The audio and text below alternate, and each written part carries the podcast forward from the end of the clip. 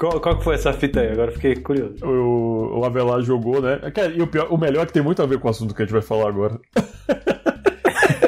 o Avelar jogou no, no, num dos grupos que a gente tá, né? Tipo assim, então, gente, tem um desalinhamento aqui acontecendo e tal, e o que ele queria é que, uma, que uma pessoa específica assumisse a frente e pegasse aquilo para cuidar. Aí vem o tio e fala, pode deixar que eu toque isso aí, cara. Aí, aí ele, Avelar vai em PVT pra mim, velho, eu queria que tal pessoa pegasse. Pera aí. Aí eu falei, não, foi mal, cara. Aí eu, ao mesmo tempo, eu e ele fomos lá e marcamos a pessoa no chat.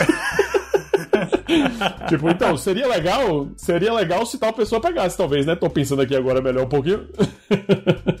A pessoa logo pensou, porra, duas pessoas chegaram nessa conclusão, deve ser melhor eu pegar mesmo, hein? Deve ser eu.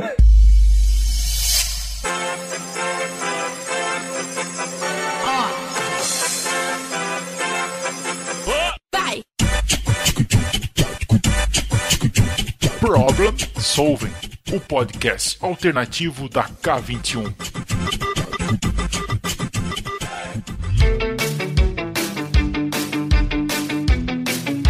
Fala galera, vamos começar aqui mais um. Peraí, peraí, peraí, peraí. Não, não é o Love the Problem. É, é um negócio diferente que a gente tá fazendo aqui hoje. Já, já antecipo, a gente tá fazendo uma edição especial interna da K21 do nosso podcast para falar sobre muito da nossa cultura e muito do que é, a gente quer discutir amplamente na K21. Então, se você por acaso tá ouvindo isso daqui, ou é porque a gente resolveu publicar para o mundo para ajudar o mundo inteiro, ou é porque vazou e a gente precisa apurar onde está nossa falha de segurança aí na brincadeira. Mas no final tô eu aqui, junto com dois grandes amigos. Tô eu, Tiwi e Avelar. Fala aí, Tiwi. Olá. Beleza? Tudo bem? Tranquilo. Avelar. Opa, fala aí, galera. Estamos aqui de novo. Rapaz, a, a Mais uma terceira vez. vez. aqui, sendo que as duas primeiras foram quase edição especial. Já é, a Avelar é residente já, já é residente. Mas aqui não é o Love the Problem. Estamos em outro, em outro contexto, em outro cenário.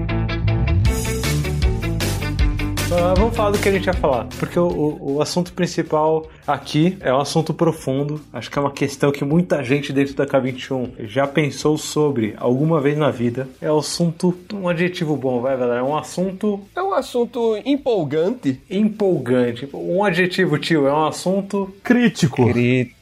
Crítico, assunto crítico, crítico, empolgante, sensível, que é como ser ouvido na K21 sem carteirada.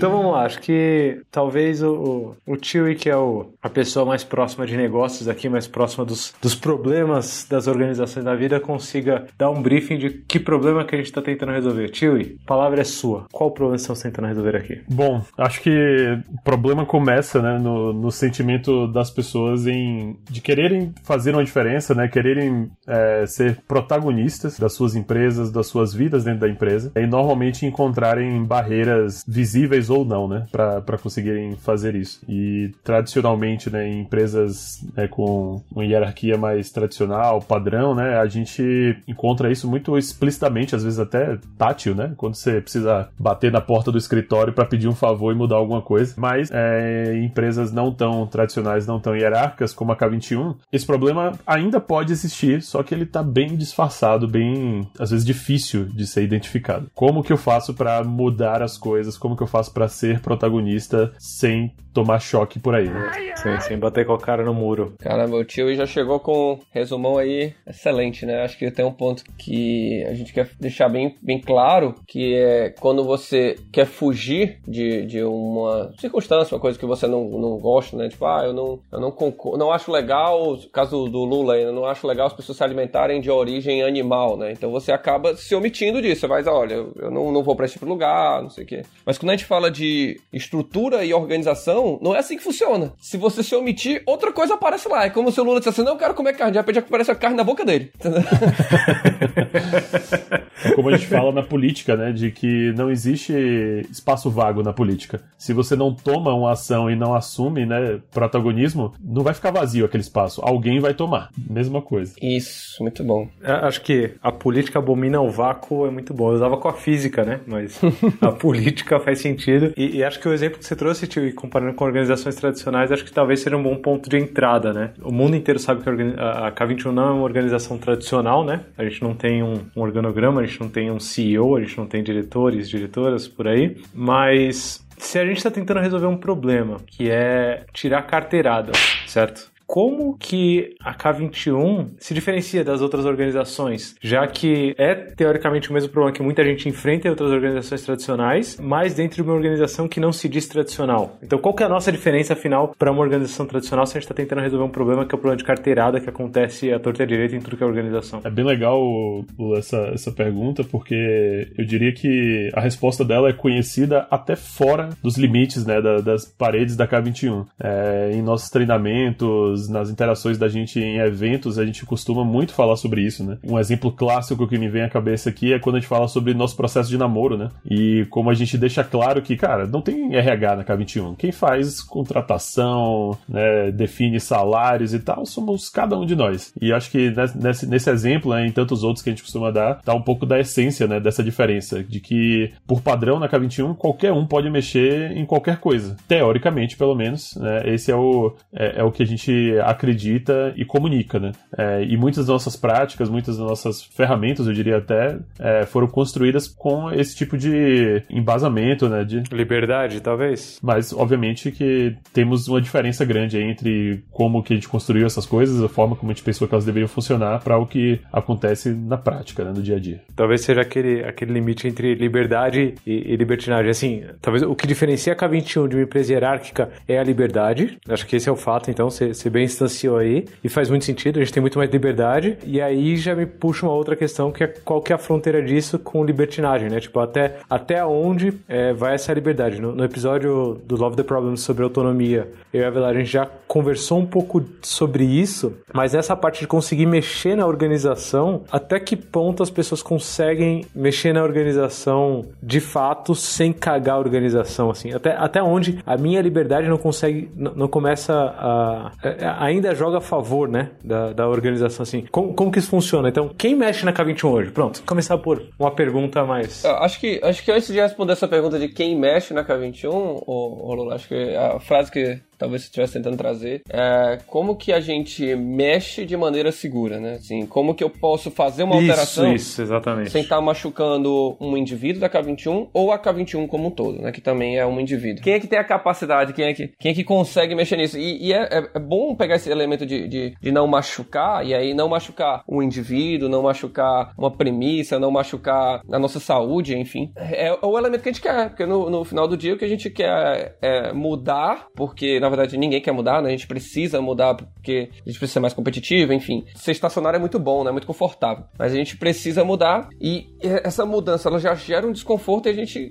quer que, essa, que esse, é, o produto dessa mudança ela tem que ser um produto, tem que ser positivo, porque senão era melhor a gente ficar inerte. E é isso, é o motivo pelo qual a gente procura que cada pessoa possa mexer na organização. É esse é o motivo pelo qual a gente quer que todos possam fazer parte disso, né? Que é para garantir que a gente não está inibindo essas mudanças e fazer com que essas mudanças sejam mais leves. Né? Se você pegar um, um, numa empresa tradicional, você pode mexer na organização. Você só precisa pedir a benção para várias pessoas, seguir todos os procedimentos, fazer uma grande reorg, você chacoalha, chacoalha a empresa inteira, mas você vai mudar a organização né, da empresa. O que a gente quer aqui é, não, menos disso, menos disso. Vamos fazer vários pequeno, várias pequenas mudanças espalhadas por vários lugares da, da, organização, de forma que isso vá aos poucos mudando a organização de hoje, né? A K20 hoje para a K21 do amanhã, né? Eu tô pensando aqui, cara, esse bate-papo aqui ele tem que fazer, inclusive, parte do onboarding, né, da, da K21, porque eu acho que qualquer pessoa que entre na K21 tem que ter esse convite a adaptar a própria K21, adaptar a própria organização de uma maneira segura, né? E, e isso casa muito com quem desenvolve software, né? Você conseguir chegar e já sair metendo a mão num sistema, garantindo que você não tá quebrando nada. É, agora, essa parte de garantir que não tá quebrando nada me parece ser bem importante, porque a gente tava batendo papo, né, Velar? Você trouxe alguns padrões padrões de comportamento que você já viu, principalmente depois desse, desse onboarding, assim, de quem chega na K21, quem quer mudar, né? Quem entende que tem liberdade para mudar e, e, quer começar a mudar as coisas. E aí a gente chegou em três, três perfis principais, por isso que eu lembrei do onboarding, quando você estava falando. É, não, e, e, os três perfis principais que a gente construiu, é, é, legal que quando a gente tava, pô, com o que, que a gente vai fazer esse bate-papo, como é que... Aí a gente trouxe aqui, pelo menos, uma instância diferente. Acho que eu e você, né, Lula, a gente tá aqui desde o começo, então a gente identifica que tem um perfil aqui, e aí vem a figura do tio, né, que é a nossa, o nosso exemplar de que outras pessoas também conseguem fazer essa rampa, também conseguem adquirir esse conhecimento e também conseguem mudar a organização. Não é sobre estar tá aqui há 3, 4 anos, né? É sobre chegar, entender qual é o, a, quais são as ferramentas que tem para mudar e começar a mudar de acordo com o que é necessário para a situação, né? É isso. Então, pegando isso, a gente falou, né, do, do Crazy Monkey, né? O que, que, é um Crazy Monkey? Cara, pessoa batendo o botão, fazendo barulho, falando com todo mundo, eu quero mudar, eu quero mudar. né? Então... Muda, muda, muda, muda, Existe uma ansiedade, existe um, um desejo, né, da, da, pessoa ali, mas sem saber como operar os botões, sem saber como fazer, é, basicamente é um botão, um, um macaco batendo ali em, em, em, vários lugares, né? E vai mudar, né? Vai, vai mudar o rumo do avião, vai mudar a altura, é, vai mudar as condições totais do voo, né? Isso é certeza. É engraçado que esse, esse exemplo né, do, do Crazy Monkey, ele é tipo o oposto completo do que a gente veria numa, numa organização tradicional, né? Porra, é isso aí. Enquanto na organização tradicional eu fico super parado, Pianinho. o custo é extremamente alto, né, para eu conseguir fazer qualquer coisa, nesse cenário aqui é, o custo é extremamente baixo, só que vai levar para todas as direções menos aquela que a gente quer. Né? e, e, então é, é, é impraticável, assim, eu ter um cenário como esse, né? Assim como é impraticável eu ter um cenário de extrema dureza e, e, e dificuldade, né, para mudar. É, é, engraçado que a gente começou priorizando essa lista pelo mais perigoso, né? Assim, o, o, Crazy Monkey é um cenário totalmente possível na K21, mas ele é muito perigoso. Ele é totalmente possível porque tem liberdade, então quem chegou hoje já consegue chegar propondo mudanças na, na organização, né, e fazendo mudança na organização, mesmo sem muito contexto, isso é perigoso pra caralho. É como você entrar na cabine do avião, sem nunca ter pilotado o avião, pegar no manche... É, você mexer no fonte do sistema e não tem não tem teste. É né? isso, exatamente. É comitando direto em produção. E nem, e nem conhece, né? Nunca mexeu no código. Uma linguagem nova. Você não sabe nem como que escreve naquela linguagem. Então, é, esse é o Crazy Monkey. É, já tivemos... Acho que assim, cada um vai se identificar um pouquinho mais com cada perfil, tá? Eu, por exemplo, eu não sou muito Crazy Monkey. É, já me assumo aqui. É, porque eu não sou muito crazy. Não por, por não ser monkey, tá? Mas por não ser muito crazy, assim. Eu não assumo muitos riscos. Então, eu sou muito cauteloso, não compro risco. Mas tem perfis dentro da K21 mesmo que já chegaram na K21 falando, cara, tô aqui é pra arriscar, meu amigo. Bora, tem botão? Vamos apertar, vendo o que dá e depois a gente corrige. Não fala que é liberdade? Pô, bora apertar. É, então, se você se identifica como um Crazy Monkey, um pouquinho mais, né, dentro desse perfil, cuidado, cuidado, cuidado que você pode estar tá apertando um botão que vai fazer o avião cair, certo? E aí não tem mais botão para brincar, porque o avião caiu, certo? Então, cuidado se você tiver tendências a ser Crazy Monkey. Não é o meu caso. É, e, e aí tem um ponto legal que, que, ah, vai lá, mas não é liberdade, né? A gente já falou, a liberdade é libertinagem né? É, mas o problema é que se a gente partir da premissa que dentro do avião só tem Crazy Monks, a gente vai fazer o avião cada vez mais à prova de Crazy Monks. Então a gente vai criar cada vez mais barreiras até as ferramentas, vai, vai distanciar cada vez mais, e aí facilmente chega no ponto que o tio me falou. Ah, o cara chega e vai ficar pianinho, porque eu posso ser Crazy Monkey que for, eu não tenho onde bater, eu tô, tô preso numa cela, né? Eu não tenho, não tenho poder de mudança nenhuma. Fecha a cabine do avião e ninguém entra mais, né? Acabou. Ninguém entra mais. Só entra quem tem o chapéu de piloto e ganha muito dinheiro, O que necessariamente leva a um cenário onde a empresa vai parar de ser adaptável e, Isso. e de, de, de, ter capacidade de mudança, né? E aí ferrou. Nossa essência foi por água abaixo, né? Exatamente. O segundo perfil que a gente tinha pensado, Lula, acho que você é a melhor pessoa para falar isso, porque você dá sempre uma pisadinha lá, né? Que é o nosso simpático. Sou eu, sou eu. É o simpático. Sou eu. Sorrisos, sorrisos, abraços, alegria, afeto, carinho. Isso conquista as pessoas. E conquistando pessoas, você consegue mudar o que você quiser no mundo. Porque o mundo é feito de pessoas. Te conquistei? Se eu conquistei sucesso, porque o segundo perfil é o simpático, né? Então, o simpático, ele percebe as necessidades de, de, de mudança e para conseguir se mexer para conseguir essas mudanças, ele atua pela simpatia. E é interessante falar aqui que nem o Crazy Monkey, nem o simpático, assim, por mais conotação negativa que a gente coloque dentro desses estereótipos, eles não estão agindo na maldade, certo? A gente sempre parte da premissa de que qualquer pessoa que está se movimentando dentro da K21 para mexer qualquer coisa na K21 está fazendo isso com boas intenções. Isso é premissa básica, certo? Então, dado que eu tenho boas intenções e eu quero mexer alguma coisa na K21, eu estando dentro desse perfil simpático, e sim, eu estou dentro desse perfil em grande parte do tempo, eu tento mobilizar pessoas é, e influenciar pessoas para conseguir fazer as mudanças que eu preciso dentro da organização. É, e qual que é o risco disso? E aí eu posso falar enquanto simpático, tá? Assim, enquanto alguém que tem bastante facilidade com isso. Você tem local de fala. É, exatamente. Tem, tem o local de fala. Estou falando do meu estereótipo aqui, certo? Qual que é o risco disso? É, é cansativo, cansa muito, cansa muito, porque você não pode se indispor com as pessoas. Se você começar a se indispor com as pessoas, você não tem mais mecanismo para conseguir mudar a organização, certo? Você, perde o seu poder, seu poder vai pra vala. É, então é muito cansativo. É, e segundo, que você está disputando simpatia, né? Então no final, se tiver alguém que é mais simpático que você, é, mas não sabe muito bem do contexto, não entende muito bem para onde o avião devia ir, é, essa pessoa consegue tirar o avião e ir para outro canto. E você fala: caraca, mas eu tinha muito mais contexto, eu entendia muito mais sobre a situação. E, e alguém só porque conseguiu ser mais simpático, mais influente, conseguiu levar o, o avião para um rumo que não, não deveria estar indo. Então essa disputa de simpatia, é, além de gerar uma harmonia artificial, ela ainda pode levar as coisas para um rumo que não deveriam ir simplesmente porque quem foi mais convincente conseguiu. E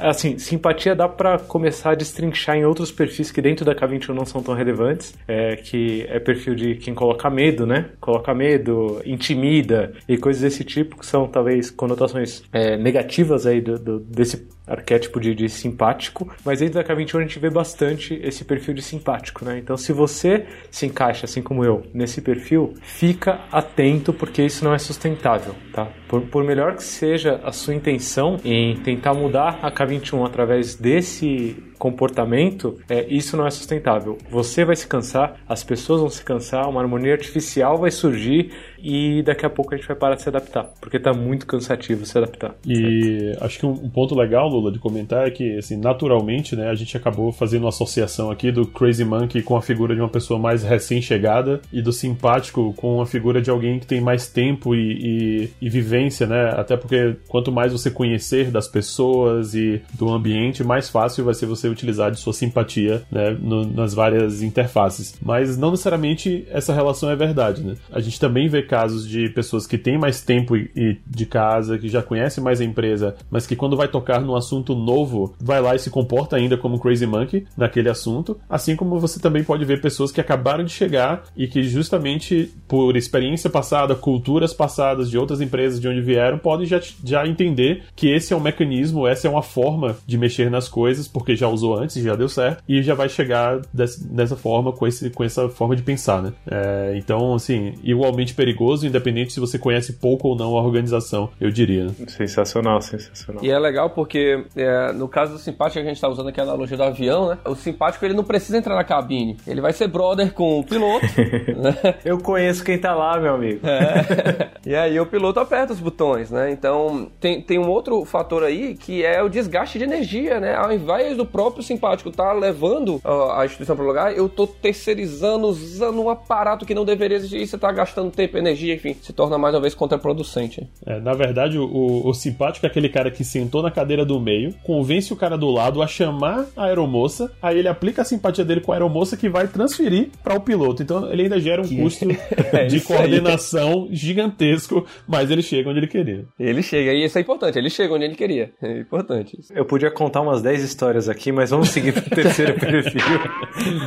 o terceiro perfil que, que eu acho que talvez seja o que a gente está buscando pouco mais, né? Porque na ordem de prioridade de mais arriscado, né? Mais perigoso, é, pro menos perigoso, pro mais seguro, mas ainda sendo adaptável, o terceiro perfil talvez seja o que, o que a gente está perseguindo, todo mundo esteja perseguindo um pouco mais, né? É, e aí é importante colocar que a gente está pegando três perfis de pessoas que mexem na organização. É, e aí, pegando esse risco de, de mais arriscado para menos arriscado, tem um outro grupo que a gente não está considerando dentro desses três perfis, que é a pessoa que se abstém. Né? É, também existe esse, esse, esse quadrante aí, nessa categoria, são as pessoas que dizem, ah, não, não vou meter com isso, não, deixa o que der, o que der deu, né? É o deixa a vida me levar. Esse perfil, ele talvez tenha o menos risco de curto prazo, né? De, de apertar um botão, derrubar o avião, ou gerar um custo de coordenação para isso, mas ele também está inibindo a instituição de evoluir, né? Então ele também está ele tá deixando de, de pegar a inteligência dele, os aprendizados dele, a capacidade dele de levar a instituição a um outro patamar e aí a gente perde a oportunidade, etc e tal. Então também tem a galera que, que pode chegar no, na abstinência, né? No, no, no, não é abstinência, é outra palavra. Abstenção, abstenção. Abstenção. Que não representa risco, mas também não representa sucesso, né? Assim, não representa risco no, no curto prazo, mas no médio e longo prazo, a entropia do mundo, né? O, o, o caos que o mundo tende a, a naturalmente rumar é, vai levar a gente pro buraco. Então, não, não mexer na organização não é uma opção, né? Isso daí é, é um fato. E aí a gente volta pro, pro mesmo problema, o primeiro problema que o time trouxe, né? Voltando a ser uma organização normal. Se, se ninguém estiver mexendo nela, voltou a ser rígida. Não por causa de uma regra, mas simplesmente porque as pessoas não estão mexendo nela. Eu acho importante isso que você falou, Lula, de é, não mexer na organização não é, um, não é opção, né? É, eu acho que é, é, importante a gente deixar claro aqui de o motivo da gente estar tá falando sobre isso não é porque a gente quer que as pessoas simplesmente se desgastem menos, não é porque a gente quer diminuir esse custo de coordenação ou ter um ambiente mais harmônico. Obviamente, todas essas coisas são coisas desejadas, mas essencialmente o que a gente está falando aqui é sobre preservar uma capacidade sustentável e saudável da, K, da K21 de continuar evoluindo né, na direção certa, testando suas hipóteses, falhando com certeza, mas é, de uma maneira que não seja arriscada ao ponto de a gente ou parar ou se perder nesse, nesse caminho. Né? Exatamente, exatamente. É, mas já que você tá com a palavra aí, tio, você acha que, já que eu já expliquei o Crazy Monkey, o Lula explicou o simpático, eu acho que o, terceiro arquétipo das pessoas que mexem, né, na K21, se a gente considerasse todos seriam quatro, mas os três arquétipos que mexem na, na organização da K21, acho que você poderia nos trazer aí com o terceiro arquétipo. Boa. Tomara que eu consiga explicar da forma que vocês gostariam. É...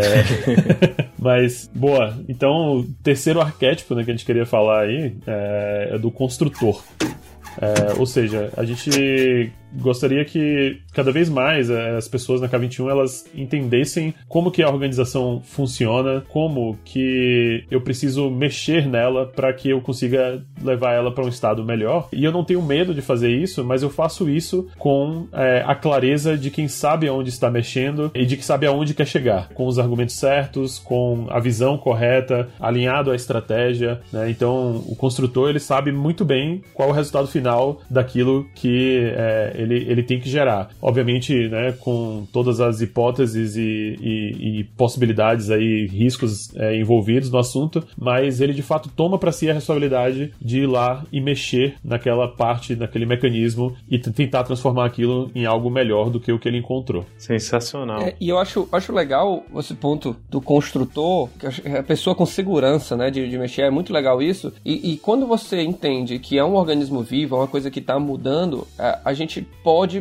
parar de buscar o perfeito. Cara, feito melhor que perfeito. Isso aqui é suficiente para agora. Isso aqui é o melhor que a gente podia criar agora. Ah, mas amanhã vai ser ruim. A gente troca de novo, né? Então isso dá uma segurança que a gente não precisa pensar na melhor solução do mundo. A gente precisa pensar na solução que resolve agora e que ela não vai ser ruim, não vai causar um dano na instituição, né? Então, o, o esse, construtor mais apoiado nessa percepção de que isso vai mudar, a gente começa a ter intervalos menores, né, de aprendizado. Tipo, a gente fez isso. Ah, até aqui foi bom, agora passou a ser ruim. Troca, não tem problema. Ah, mas antes funcionava, volta. Né? E assim, vai, vai refazendo, vai reconstruindo. Né? Isso só é possível se todo mundo, né, tiver olhando com esse viés de construtor, né? Sabendo onde mexer, procurar, enfim, é, e experimentar coisas, né? O que eu acho interessante é que, é, olhando os três arquétipos assim, dá para perceber que os três conseguem mexer na organização, mas se você quiser mexer na organização como um Crazy Monkey, você vai ter que ser imprudente em algum nível, você vai ter que negligenciar coisas em algum nível, negligenciar riscos ou assumir riscos que você nem sabe. Se você quiser mexer na organização de uma forma é, simpática, né? Se for uma organização que depende de simpatia para mexer, você vai estar excluindo pessoas de mexer na organização, porque vamos lembrar aqui que nem todo mundo tem o sorrisinho do Lula.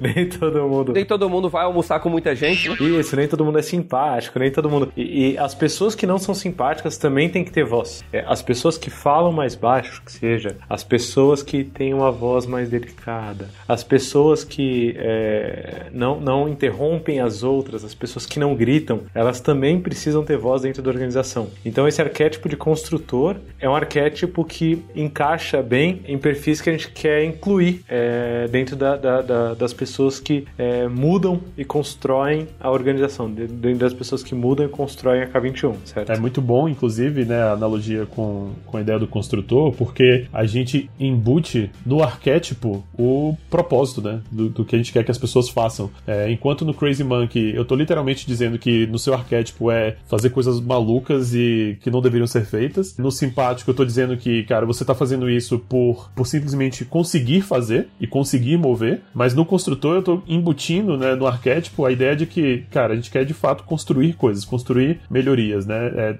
se a gente se comporta e se a gente se entende dessa forma como um construtor, a gente traz para a essência do que a gente está fazendo aqui dentro da K21 o propósito de mudar para melhorar, para construir de fato algo melhor do que temos hoje. É, e aí só para deixar claro para quem estiver ouvindo aqui esse podcast, se é interno ou externo, é muito legal o tio falar da, da postura do construtor porque ele não construiu um avião parado. Né? O, o tio é uma pessoa que, se, que, que tem o arquétipo de construtor, mas ele construiu um avião em voo. É, o, o tio, assim como eu e o Lula, ele não tá aqui desde o começo. É, o avião já tava voando e o tio entendeu, foi aprendendo como o que, que ele tinha construído. Pô, eu posso, eu posso desligar esse disjuntor se eu ligar esse daqui no lugar. Eu posso trocar esse encanamento e aí por alguns minutos a gente vai ficar sem esse serviço, mas esse outro que atende, né? Então, a figura do construtor não tá relacionada a ser alguém velho de casa ou alguém que conhece é, a, as entranhas do tava lá atrás do, do código que tá escondido do legado. Não, é sobre alguém que observou as iterações, tem o propósito de, de, de, de construir, levar a instituição a um próximo passo e observando como ela funciona, vai criando novos componentes, anexando, mudando coisas, mudando regras, etc e tal. Né? E, e, e, tem poder para fazer isso, né, verdade? Porque acho que nesse papo aqui do, dos três arquétipos, o, o ponto central para mim talvez seja poder. Junto, aí entra o, o tio Ben, né? Junto com grandes poderes vem grandes responsabilidades. E aí qualquer um dos três arquétipos tem, tem poder para mudar a organização, mas se a gente começar a, a, a pessoalizar um pouco mais no arquétipo do construtor, a gente vai ver que as relações de poder, até onde o construtor consegue mexer coisas ou não, elas começam a ficar um pouco mais explícitas. E aí já é interessante botar um ponto, um ponto fundamental aqui que é relações de poder existem. Por mais horizontal que seja a organização, por mais autogestão que a gente promova, relações de poder ela existem. É, por mais descentralizado que seja a relação de poder, ela existe. Ela está descentralizada, mas ela existe. Exatamente. E, e aí a nossa missão talvez seja começar a, a falar sobre essa relação de poder, começar a enxergar essa relação de poder e como ela funciona para e aí eu vou pegar uma frase aqui que o, o Tio falou,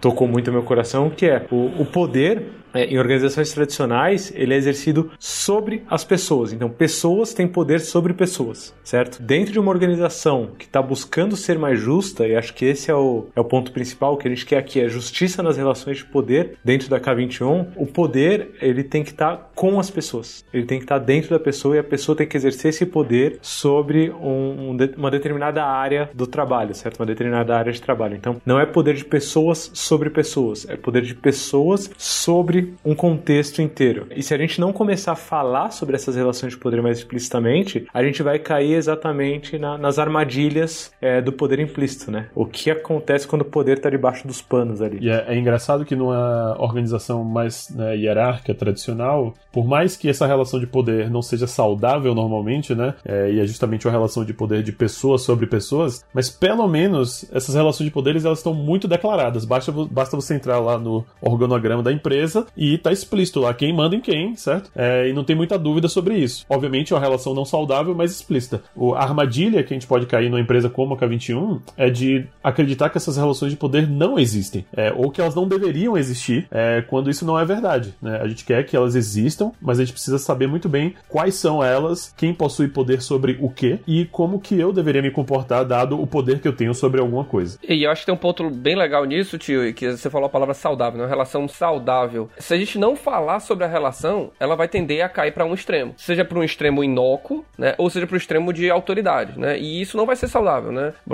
Para uma relação ela ser saudável, ela tem que estar sendo debatida. Né? Então, se a gente se omitir de, de debater essa relação, ela vai para qualquer um dos dois extremos. Não vai ser para o extremo do, do saudável, né? E esse ponto de, ah, nas instituições está explícito. Ela pode não ser saudável, mas ela está explícita. E aí, se a gente cometer o erro de, ah, não, vamos, não vamos, não vamos torná-la explícita, o que, que vai acontecer? Ela também não vai ser saudável. Ela vai deixar de ser explícita, mas também não vai ser saudável. Uma coisa não gera a outra, né? A relação saudável de poder que a gente busca, é, talvez resumindo bastante, não é o poder de uma pessoa sobre a outra, então, como o tio bem colocou aí de organizações tradicionais, e é muito mais o, o poder que alguém tem dentro de um determinado contexto, certo? Então, quem mais tem que ter poder dentro de um contexto é a pessoa mais capacitada para aquele contexto, certo? Então é, é, essa relação que a gente quer explicitar. Quem é mais capacitado para tomar decisões dentro de um contexto, ou dentro de um subcontexto, né? Ou dentro de contextos diferentes. E, essa pergunta muda totalmente ao viés que a gente vê as estruturas, né? Tipo, você vê uma, uma organização. Quando você ó, verticaliza uma organização, a, a, maior parte do tempo você está preocupado com isso. Ah, essa é a pessoa mais capacitada, tá? Mas você também está preocupado o tempo todo de ser essa pessoa vai conseguir coordenar e gerir, né? Se ela vai conseguir controlar o poder das pessoas que estão abaixo dela. Então, essa pessoa consegue revisar, essa pessoa consegue checar, essa pessoa consegue distribuir as tarefas, né? Então, você, você até tem uma preocupação de essa é a pessoa mais capacitada para aquele contexto, mas com embutido aí a questão de essa pessoa tem poder sobre as pessoas que vão desempenhar, né? Aqui a pergunta, a pergunta fica muito mais enxuta, né?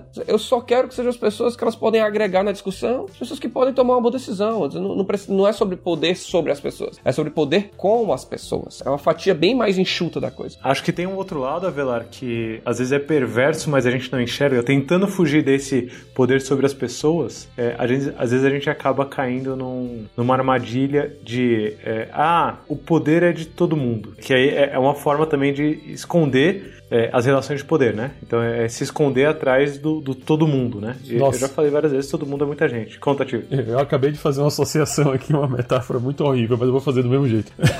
Manda, essas que são boas. É, isso que você está descrevendo aí é tipo Capitão Planeta, né? Está na hora de chamarmos uma força mais poderosa que a nossa. Vamos unir nossos poderes. Terra! Fogo! Vento! Água! Coração! Pela união dos seus poderes, eu sou o Capitão Planeta! O cara vem, banca o herói, resolve tudo, no final falou: o poder é de vocês. Mas assim, aqueles indivíduos sozinhos não resolvem absolutamente nada. Eles dependem daquele ato de heroísmo, né? E tipo, o poder não tá de verdade assim, né? Descentralizado e. É quando a gente fala assim, o poder tá em todo mundo, na verdade o poder tá no Capitão Planeta, né? Se todo mundo concordar. Aí beleza, tem poder. Se não, aí o poder é de vocês. Eu nunca, eu nunca botei fé naqueles anel, tio. E, ah,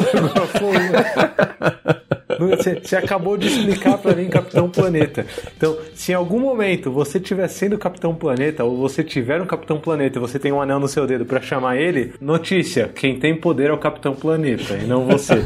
que pelo menos isso fique claro, certo? E que o Capitão Planeta também não tenha poder sobre você, ele só tem poder sobre o contexto, mas explicita essa relação. Porque a partir do momento que a gente começar a explicitar essa relação, a gente vai conseguir, primeiro, garantir que, ó, o Capitão Planeta toma decisões quanto a, a coisa X e o resto da galera, ou a pessoa A, pessoa B, pessoa C, conseguem tomar decisões quanto ao contexto Y que seja. Mas pelo menos essa relação tá, tá, tá, clara, não tá maquiado nessa de o poder é de vocês. Não, o poder é o que a gente consegue enxergar em ações do dia a dia, certo? Então, acho que a primeira vantagem que eu queria trazer aqui de, de começar a enxergar de fato essa relação de poder é a gente conseguir é, cada indivíduo tomar decisão dentro do que está ao alcance dele, sem precisar ficar consultando uma pessoa ou outra, sem precisar ficar consultando o Capitão Planeta. Mesmo porque ser Capitão Planeta uma hora enche o saco. Não sei se ele vira vilão no final do desenho ou não, não me lembro, mas chega uma hora que enche o saco, certo? O que eu quero é, é cada indivíduo entendendo o poder que tem e tomando toda decisão que for necessária dentro desse contexto. Isso não quer dizer que ele não possa pedir ajuda, né? Não possa parear com alguém, mas se ele tem poder, ele decide se vai pedir ajuda ou não, se vai parear ou não. Tomando cuidado para não é, estressar a analogia além do que ela permite, mas perceba que no dia que o Capitão Planeta tiver errado e decidir por resolver o problema de uma forma errada, por causa dele, um indivíduo, a gente gente penalizou toda uma organização. É, então, o, o, motivo pelo qual a gente quer ter né, esse poder descentralizado, porém declarado, é que justamente para que a inteligência coletiva, as pessoas, né, diversas pessoas que têm o seu poder declarado sobre determinados contextos, possam tomar decisões e que a soma né, desses vários entendimentos levem a uma decisão melhor e não sempre dependendo de um mesmo indivíduo que concentra em si o único poder de decisão. Né? Então, a gente quer que mais indivíduos possam né, ter autonomia sobre aquele assunto para que o resultado matemático né, da, da, da, coisa seja melhor, né, para que menos pontos de falha existam e para que cada vez mais as pessoas de fato consigam manter né, as decisões saudáveis e, e, e não, não, não ter aquela extrema dependência de sempre um mesmo ponto de decisão no mesmo lugar, com o mesmo contexto, com a mesma pessoa. Inclusive, esses menos pontos de falha falha não quer dizer menos falhas, né? Quer falar de mais falhas no lugar com impacto controlado, é, que a soma dessas falhas vão gerar aprendizados que vão diminuir a quantidade de pontos de falha diferente, né? Não é sobre não cometer erros, né? É sobre a gente cometer erros em lugares seguros, né? Então, ah, eu tomei uma decisão aqui que impactou isso aqui, mas aí o outro grupo ali já percebeu a minha decisão e por isso ele já não vai tomar a mesma decisão. Isso gera um aprendizado que pode ser copiado e organicamente se replica e de repente um ponto de falha que antes existia na instituição ele foi é, eliminado porque uma ocorrência gerou aprendizado para todos os outros grupos, né? Então, não é sobre errar menos, é sobre cometer mais experimentos, né? Executar mais experimentos com impacto controlado e gerar um aprendizado, né, da inteligência coletiva vertiginoso, né? Assim, exponencial, não tá, não tá detido no Capitão Planeta, né? Mais uma vez. Para mim, acho que o mais precioso do uso dessa inteligência coletiva é a meta-decisão. É a gente conseguir usar a inteligência do sistema para decidir sobre quem vai decidir, certo? Porque a partir do momento que as relações de poder estão claras,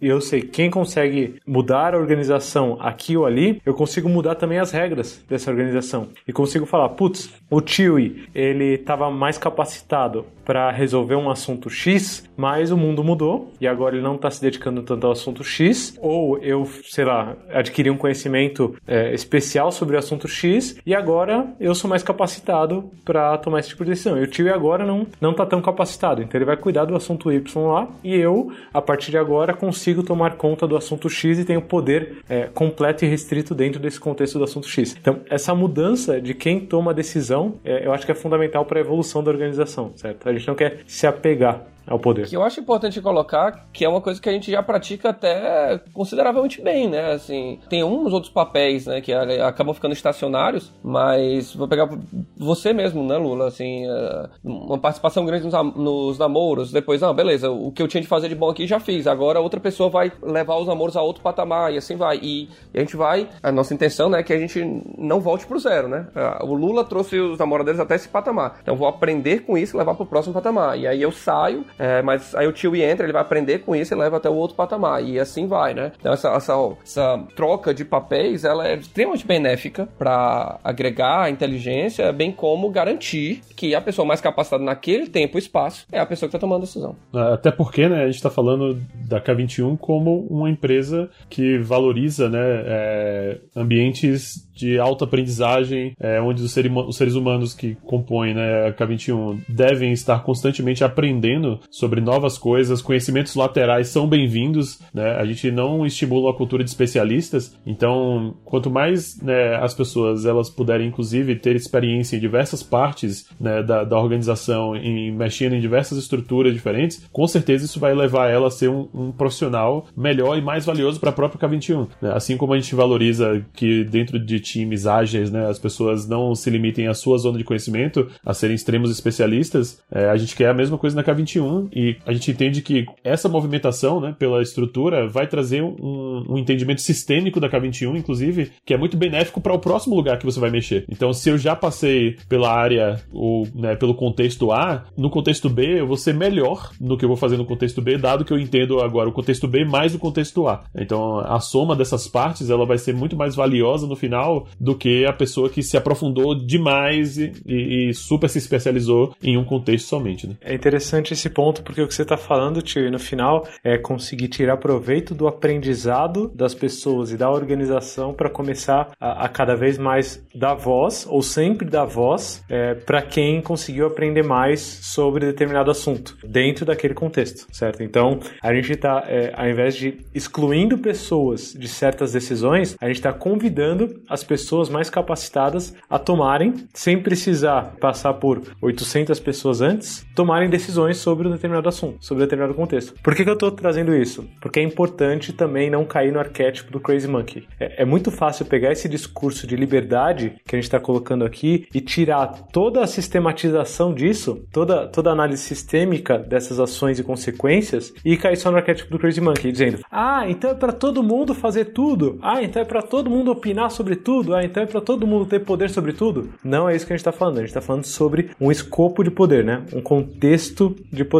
E eu, eu acho legal você pegar esse ponto do, do contexto de poder, porque o contexto de poder ele pode ter duas facetas, né? Ele pode ter o contexto de poder em cima de mim, né? Dizer, ah, eu tenho o contexto de poder, ou pode ter outra faceta. Não, o poder está distribuído em todo mundo, como a gente já falou do, do Capitão América. Os dois contextos emborrecem a tomada de decisão e deixam a tomada de decisão mais lenta. Por que emborrecem? Porque tem menos pessoas capacitadas participando da tomada de decisão, né? Ou seja, eu sozinho aqui, né? não, eu sozinho tomei a decisão, emborrecer a tomada de decisão. Ou porque você pegou visão de muita gente que porventura não poderia agregar para aquela discussão quando você tornou é, diversificado demais. Então você empobrece a, a tomar decisão. Aí também torna mais lenta. Por quê? Não, porque se for eu tomando decisão, você tem que me chamar para tomar decisão, senão ela não sai. Ou se for distribuído para todo mundo, você também tem que juntar todo mundo. É, a, é a, aquela fala, que, aquela dito popular que a gente fala. Se você combinou com o Maracanã inteiro, para descombinar, tem que juntar o Maracanã inteiro.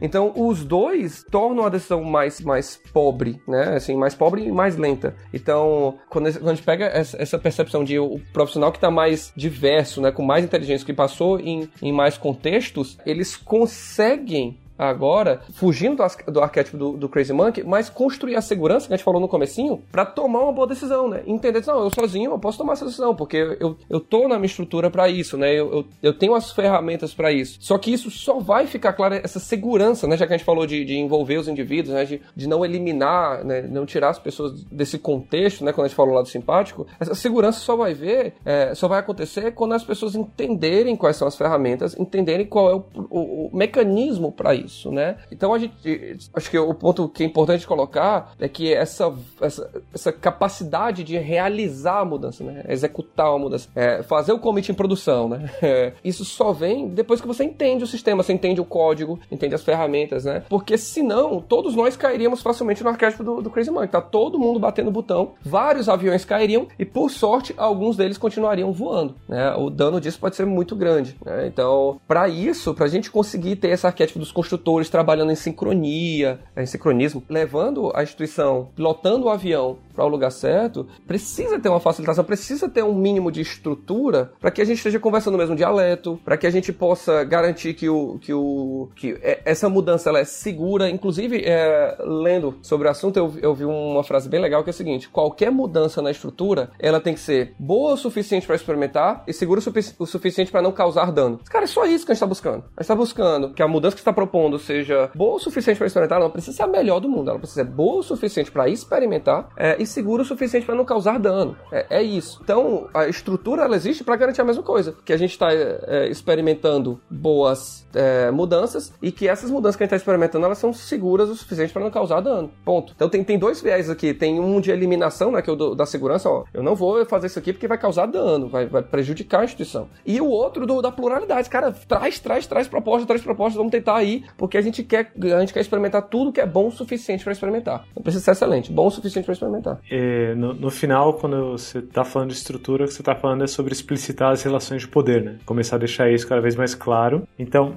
se você trabalha com a gente na K21, temos boas notícias esse tipo de sistema que o Avelar começou a falar de formas de dar visibilidade para as relações de poder e adaptar essas relações de poder no modo muito mais construtor do que Crazy Monkey ou Simpático, é, já existem dentro da, da, da, K21 há algum tempo. Lembrando que inação, ficar parado, né? Deixando a inércia rolar, não é uma opção, nunca, é, dentro da K21, mas ela acontece frequentemente é, a cada 15 dias. Não é um, um, um fórum para um grupo seleto de pessoas. Então a gente não tem, não é como aquelas empresas tradicionais que só a diretoria participa. Não, todo mundo é convidado. Ah, não? Ah, não, não. Não, não sabia não? Não é? Não sabia? Eu achei que tinha que ser diretor pra participar. Não, tá, tá certo que hoje a diretoria tá mais engajada. Brincadeira, não, não tem nem diretoria. é, mas é, qualquer um é convidado a, a participar, a, a, entender, né, a tentar ver explicitamente as relações de poder e tentar adaptar para garantir que a, as melhores pessoas têm o poder de fazer as melhores coisas que conseguem dentro da K21. E já fica aqui o convite, se você é, faz parte dessa maravilhosa organização da K21, para você entrar. Aí a ação de marketing. Não eu, não, eu não vou botar ação de marketing. Qual dos três é o mais marqueteiro aqui para mandar o call to action internamente aqui na K21? Vou invocar aqui todos os meus poderes, hein? Aí, vamos ver, tio e marqueteiro. então, para você que quer ser um construtor na K21, que tem esse espírito da melhoria contínua e entende que você pode ter seu poder exercido no lugar certo, é, a gente tem uma missão para você. Você vai entrar no, no seguinte link, um bit.ly barra construindo a K21 e lá dentro você vai poder fazer um criar um avatar seu bem especial. Vou deixar aqui é, o mistério, só quem chegar lá vai saber do que se trata. É, e depois que você criar esse avatar especial, a gente vai pedir para você fazer duas coisas super rápidas. A primeira é colocar essa imagem maravilhosa que você vai construir lá no seu perfil do Glassfrog. E você vai também tirar um print desse seu perfil aí atualizado, dessa sua imagem atualizada, e vai mandar no grupo do cafezinho da K21, certo? Isso, eu quero também que ponha como perfil do Telegram. Pronto, mais um passo aí. Então, esse avatar aí vai virar o seu perfil do Glassfrog e o perfil do Telegram. E aí a gente vai ver quem chegou no final desse maravilhoso podcast aqui.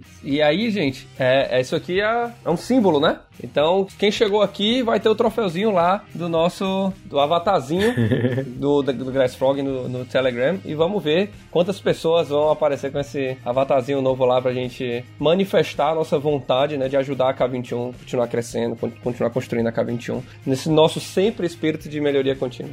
Muito bom. bit.ly com Y barra construindo AK21. Tudo minúsculo. Vai ser sucesso, hein? Vamos ver. Só vai ter os três tontos com, com o avatar personalizado lá. Quero só ver. Nada. teremos, teremos, teremos um, um quintal de obra inteiro para comemorar. amém, amém, amém. Sejam todos bem-vindos a esse quintal de obra que é a K21.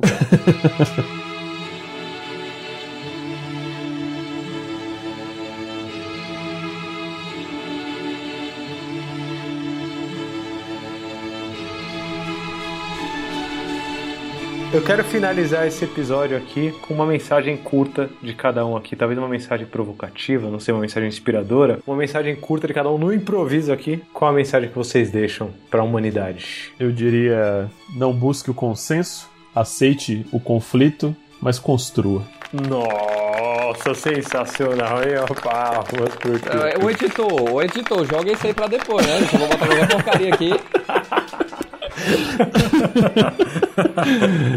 Avelar. Eu, eu, eu, tenho uma, mas vai parecer competição agora, que era o que eu tava aqui na minha cabeça, mas o cara filosofou isso aqui na hora, velho. Nossa, maluco. Eu ia trazer Sócrates aqui, mas o meu é pronto, né?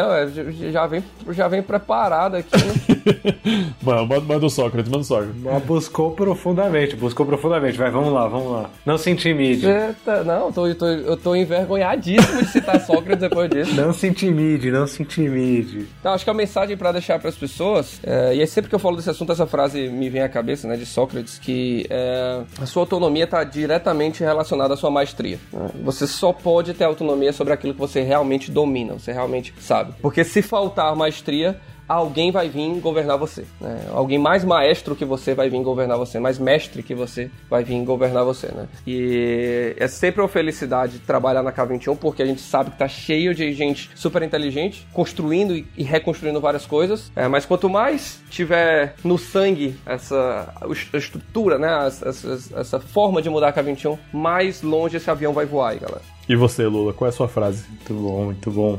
Eu, É, agora, agora fudeu, né? Fudeu. Basicamente fudeu, né? Puta inspiracional os caras. Valeu, galera. Obrigado.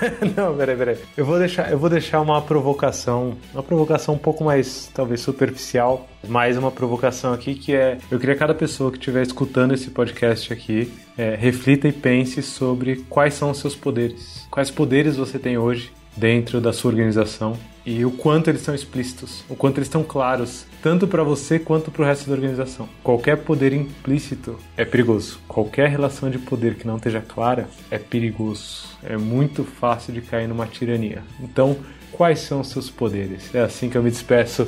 Valeu, tio, e valeu, Avelar. Edição especial aqui, furo, né, do plantão aqui da K21. É, bora ver quantos avatares a gente vai ter aqui no final. Boa, muito obrigado.